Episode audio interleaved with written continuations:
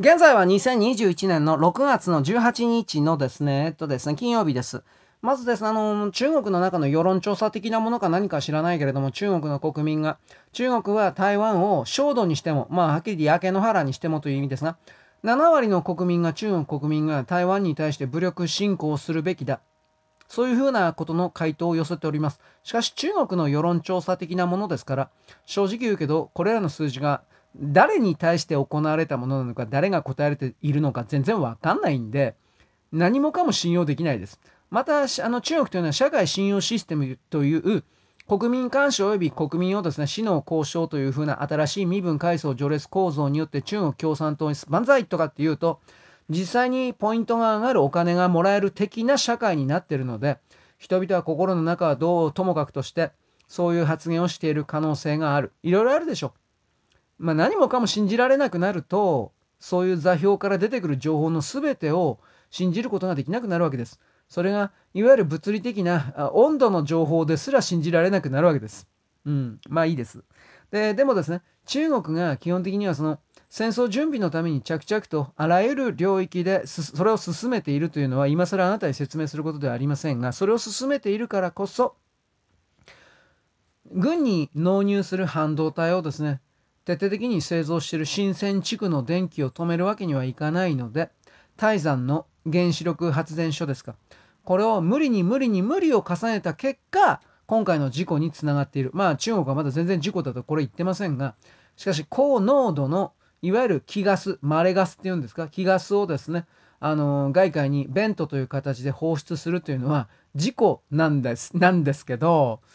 まあ彼はそれを認めてないのは事故じゃないんでしょう。なぜ IAEA はこういうことの判断をですね、なんか統一化しないのか。日本でちょっとでもそういうことをやると事故だというくせに、それよりも数十倍ひどいことを中国がやっても IAEA は一切これを事故だと認定しない。つまり IAEA という国際原子力機関と言われる組織もチャイナマネーにも侵されており、今の WHO テドロスその前のマーガレット・チャンの時のように完全なる中国の広報コントロール騙し装置になってしまっているという見方であれらの組織体を捉えなくてはいけないというのは我々の現実です。んでその流れの中で昨日だったか一昨日だったか菅首相が定例の記者会見か何かで富士山系グループの記者の質問に答えて中国包囲網に加わるか加わらないかということの発発言というかそれの返礼です。返事でですね。いや、私、中国包囲網なんか加わりませんから。というふうなことを言ったということだけが、一人歩き、または切り取り報道のような形になって、日本の中のですね、いわゆる中道、中道右派の方々、やっぱり菅やめろ、菅やめろみたい。しかし、この日本の中の中道、中道右派の言葉ですら、外からですね、刑務所の中からですよ、外国人、中国人、韓国人たちが、日本の中道右派を偽装して日本語で日本国内に不安定動揺を誘うためにそうした日本人のふりをして書き込んでる事実が現実が今だということを私はあなたに何度も言います。これ基本的に後の全文があるのにそこの部分は全く紹介されておりません。対中包囲網、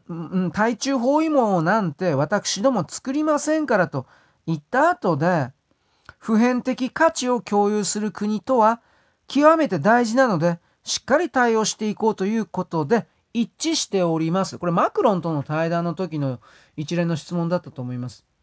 つまり、米国すら面と堂々と我々はこれから中国包囲網をする中国包囲網というですね言葉なんか一切出してないんですよ米国ですらそんな状態で日本だけが突出して中国包囲網という言葉を使って一国の総理が返事できるわけがない。ということと前述したように中国の中でもう戦争行為の戦争準備始まっておりますからそういう刺激をするようなこと言っちゃうとあの日本人が中国から逃げられなくなるでしょ？足止め食らってスパイ罪でも何でもそして今回の泰山泰山の原子炉発電原子力発電所の事故というものもおそらく日本政府は本当のことを多分掴んでるのでこれからキープレイヤーたちとでも言えるような日本人を逃がすために時間を必要としてるんじゃないかというのは私の見方です。そうなるとその時点で中国包囲網をやります的な刺激することすると日本人が逃げられなくなるでしょだからそういうことを含めてあの政治家の言葉というのは所詮言葉でしかなくて彼がどのよう彼彼らがどのような行動をしているのかということを確認するしかその政治家が何を考えているかということの判定はできないんだということなんですよ。